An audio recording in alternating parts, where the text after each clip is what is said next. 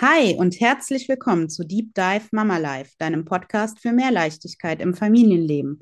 Und wir befinden uns in der dritten Folge unseres Specials, 23 Tage, jeden Tag ein Podcast. Genau, wir hauen richtig was raus und zwar anhand eines ABCs, zumindest orientieren wir uns daran und heute sind wir bei C. C wie Co-Regulation.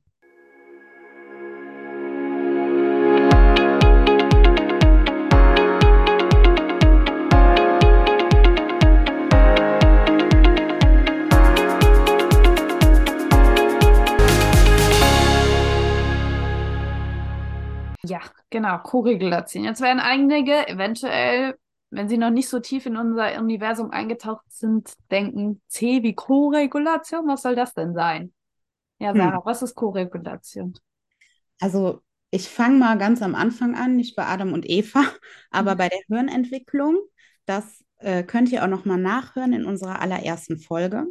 Und zwar ist es ja so, dass unser Gehirn im Prinzip aus drei Teilen besteht und der Teil, in dem die Emotion liegt, das sogenannte Reptiliengehirn, ist so ein bisschen in der Mitte, ja, der Mandelkern, Amygdala, es gibt, glaube ich, eine Milliarde Namen dafür.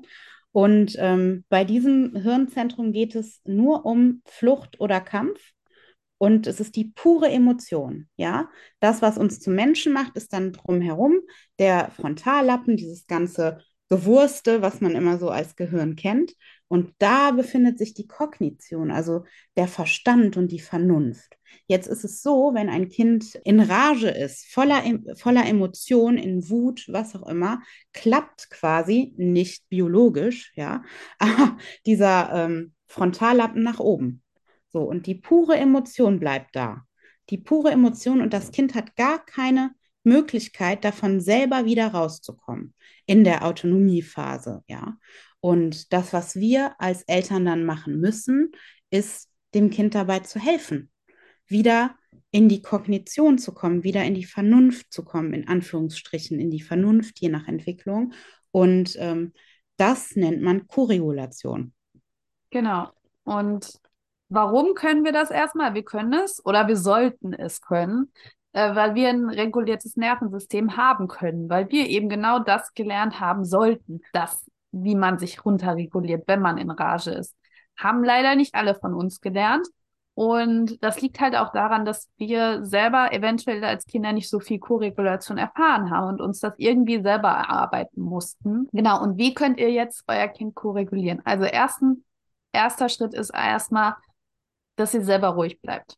Das ist eigentlich das Wichtigste, weil wenn ihr kein reguliertes Nervensystem habt, könnt ihr das Nervensystem eures Kindes nicht regulieren. Das ist einfach. Ja, da hilft es zum Beispiel, wenn die Kinder gerade so einen Wutanfall haben und überhaupt nicht an ansprechbar sind, äh, also nicht reagieren, dann wirklich bei sich zu bleiben. Also da da zu bleiben auf jeden Fall. Das Kind bitte nicht alleine lassen. Warum? Da gehen wir gleich auch noch drauf ein. Also da bleiben, aber sich erstmal auf sich konzentrieren. Keine Ahnung, seine Atemübungen machen. 4, 7, 8 Atmung hilft sehr gut. Könnt ihr mal googeln, die Übung. Ja, irgendwas tun, was dir gut tut. Mach dir einen Tee, wenn ihr gerade in der Küche seid oder was auch immer. Kümmer dich erstmal dann um dich, während du nicht an dein Kind rankommst.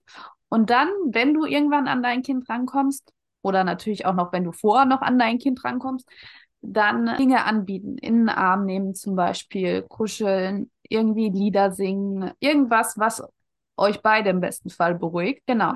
Jetzt hattest du ja schon angesprochen, ne, dass man das Kind auf keinen Fall alleine lassen soll. Wieso denn nicht?